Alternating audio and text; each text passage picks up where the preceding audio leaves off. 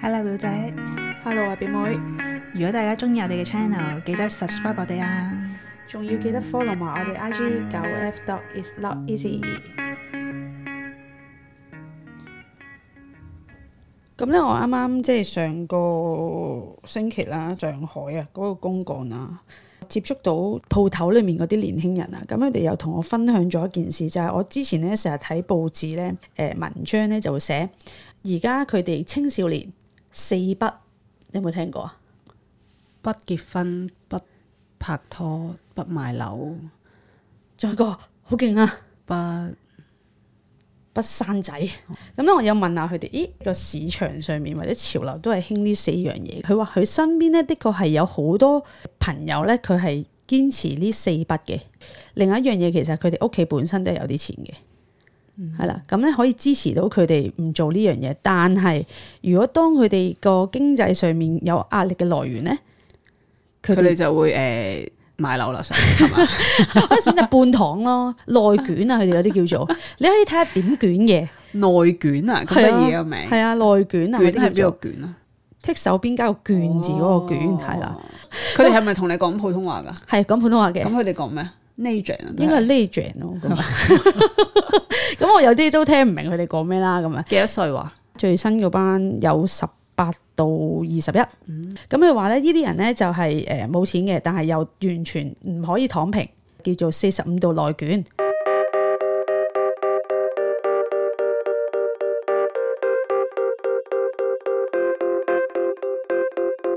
咁啊，第一樣啦，唔談戀愛咧喺香港都成日聽噶啦。你拍拖係要錢噶嘛？你拍拖要錢，你出去食飯又要錢噶嘛？咁老土係啊嘅講呢啲説話，係啊，其即實係佢唔直係接咯嗯同我講咁啊，哦，誒同埋你最重要係佢哋四樣嘢係連埋一齊嘅。如果你唔結婚，點解要拍拖？佢問我，即係嗰個女仔問你，即十幾歲嘅女仔係啊係問啊你係，啊拍拖係為咗開心㗎嘛，係嘛？係啊，但係佢哋會將所有嘢，佢嘅意 思結係婚唔係要為咗開心㗎嘛唔？係係為咗家族嘅有時係咯，即係係啦中國係會咁嘅。係啦。咁所以佢哋話，既然我唔結婚，咁我做乜要拍拖？如果拍拖係嘥錢嘅，咁我寧願一個人。扭曲我對呢啲嘅思啊咁我就思維問佢：，唉，你自己係一個上海人啦，定係你哋係外省入嚟呢度做嘢㗎？咁樣，咁通常答得我呢啲問題咧，都係一啲外省人去上海做嘢嘅，因為上海人對於上海人呢個身份咧係好驕傲嘅，因為上海嘅戶籍，香港人都一樣，哦係咩？香港人都覺得自己好驕傲㗎，你唔講哦，咩？啊個身份象徵咯，佢覺得係， 哦係身份象徵都咯一。樣啫。咁啊，上海人即係都係一樣啦。佢同埋嗰個户籍係好值錢嘅，保障係好多啦。佢哋退休之後有好多嗰啲叫退休金啊。即係外省人冇嘅，外省人冇㗎，你可以去當地打工，但係你每個月都要照樣俾嗰啲錢去供去嗰啲誒咩保啊咩保社保。但係到最後退休咧，如果你唔係一個上海人咧，其實你一蚊都攞唔到嘅。咁、所以啲外省人去打工咧，佢哋就唔會好願意去俾呢嚿錢嘅，係啦。咁所以上海人點解佢會覺得呢個戶籍咁緊要咧？係一生出嚟佢就覺得自己係咁有冇高得等啲咁有冇得同一個上海人結婚，我就有呢個活動可以。其中一個例子就係、咁，我有個同事啦，佢啱啱同佢老公結婚七年啦，咁佢就好開心，好開心咁同我講：我下個月終於可以攞到上海嘅戶籍啦！咁樣即係七年先可以啊？係啦，咁長，係啊啊，咁咪長過啲人移民咩係啊攞綠卡嗰啲？我都有疑問啊，點解要七年咁耐？佢話係啊，因為驚啲人假結婚。佢重申一次，因為上海嘅戶籍係好值錢。喺個價值咯，係嘛？係嘅，同埋佢哋咧最重要係佢哋退休之後咧有個叫保障嘅嘢啊。咩部啊？誒、即係可能退休金咯。佢、會講佢老爺奶奶咧結婚嘅時候已經問佢：你呢份工係咪一個正當嘅職業？誒、會唔會幫你供呢啲咁嘅保？我唔知點解聽到呢啲覺得好煩啊！係啊，仲講埋呢啲嘅，呢個幾多年代啊？而家誒嗱而家呢個係呢個女仔咧而結家係咗婚22世紀七年，喎我諗佢三十四五啦。咁另外一個上海嘅男仔咧，咁係都係四百，佢係等政府收佢啲地。然後佢就唔做嘢噶啦，反而外省嗰啲咧嚟到上海做嘢嗰啲咧，拼搏係啦，就真係拼搏嘅心態啊！我平均一個員工啊，佢哋住唔起喺上海市中心嘅，佢哋會住咗喺嗰啲叫上海嘅郊區。佢哋平均翻工每一個人係要一個鐘零二十五分鐘車程。如果你住上海市中心咧，以嗰份人工咧，佢哋根本就 afford 唔到喺上海嘅生活，基本好正常嘅啫。咁但係你問佢可唔可以去翻啲譬如二三線城市或者四五六七線城市，佢就話。冇呢個冇呢個人工咯，係啦，咁佢就話我寧願即係咁樣辛苦啲，用啲時間去賺呢筆錢，然後遲啲就翻老家咁。但係幾佢好啊有得翻老家，係啊，其佢實話都係件好事嚟佢哋就係而家拼報完嘅，就至少返佢哋可以翻老 家， 哦係。我哋冇得翻老家。仲係嗰啲誒儲埋啲錢啊，要留翻之後使啊，即係嗰啲咁嘅心態咯。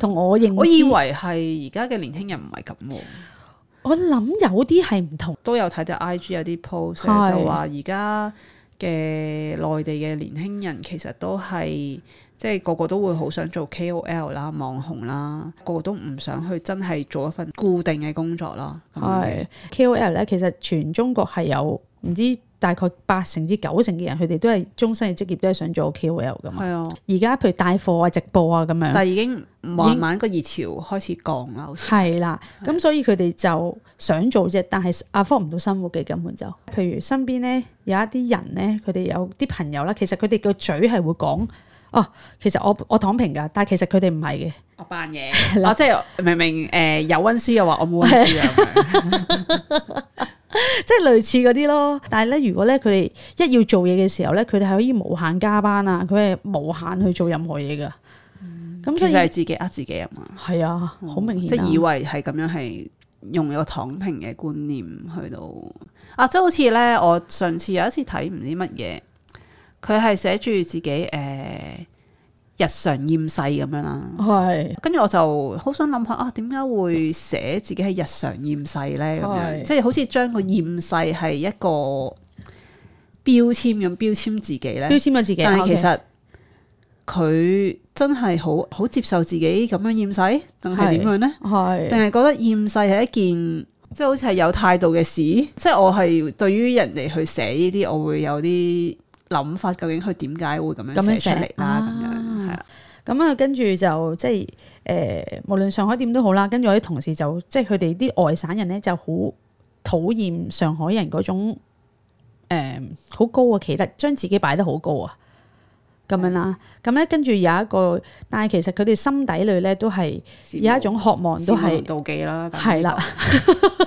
心底裏都係深深地羨慕佢哋即係呢一個身份嘅人啊啦。咁佢哋話唔結婚啫，咁但係到最後咧，我呢個。都遇到覺得一。個咪又結 婚，未遇到啫。 咪係咯，未遇到啫。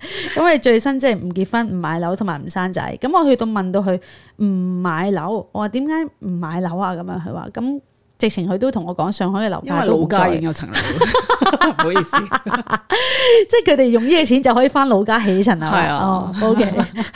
總之佢哋話佢哋買唔起樓啦。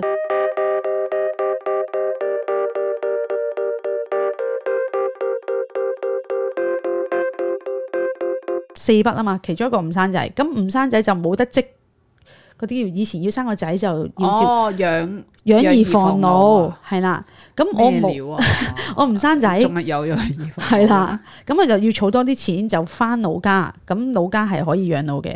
咁但係只不過係佢係要自己靠自己喂咁樣。其實咧，你可以鼓勵佢哋喎，鼓勵咩啊？因為你起碼有個老家可以翻去養老喎， 但係香港人係冇老家翻去養老喎，係冇呢件事喎。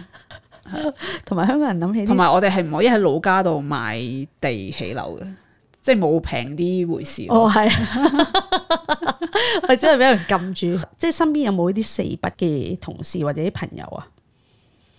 我香港都有一個朋友啊，係有一個零丁呢一個佢堅持四筆嘅，而家都已經係。我覺得唔係要堅持咯，係純粹即係唔，我覺得唔需要特登堅持乜鬼原則，嗯，因為呢啲原則係一啲你自己 set 出嚟嘅嘢嚟嘅，哦係限制住你自己。限制你住話自己你話誒哦係我唔結婚，即係我唔唔拍拖噶。咁你點知會唔會有個人你真係中意啫？咁唔通你都會話，即係真係有一個人真係你好中意，唔通話哦我我唔得㗎，我四筆咗，唔通咁樣 咩？所以我唔唔會覺得，即係就算我而家係四筆，我都唔會話我係要堅持四筆，我唔會哦，咁即樣咯。係總之你好嘅即係呢一個係限制自己嘅一個一個標準一個標嚟準嚟啊㗎，唔知點解要 set 㗎，其實係。係啊係啊係，係 咯，所以係我即係覺得你未純遇粹，到即係你純粹話我迎合個潮流，我話自己四不 OK，但係你、哦，OK 你要知道自己我純粹係迎合講下嘅啫，唔 係唔係用真係呢個嚟到限制自己嘅咁樣咯。啊因為你真係唔知，可能真係無端有層樓俾你誒、呃、問你呃誒五千蚊買唔買咁樣，你唔通我死嗯咁筆？係啊我死筆我唔買咁樣啊。咁五千蚊咁都 OK 啊，咁咪買咯。有咩有咩唔好啫？咁樣係咪先？即係總之冇標籤自己啦。係咯，有個人即刻向你求婚咁，你你又嗯 OK 中意，咁唔通話我死筆？好無謂嘅，其實係咪先？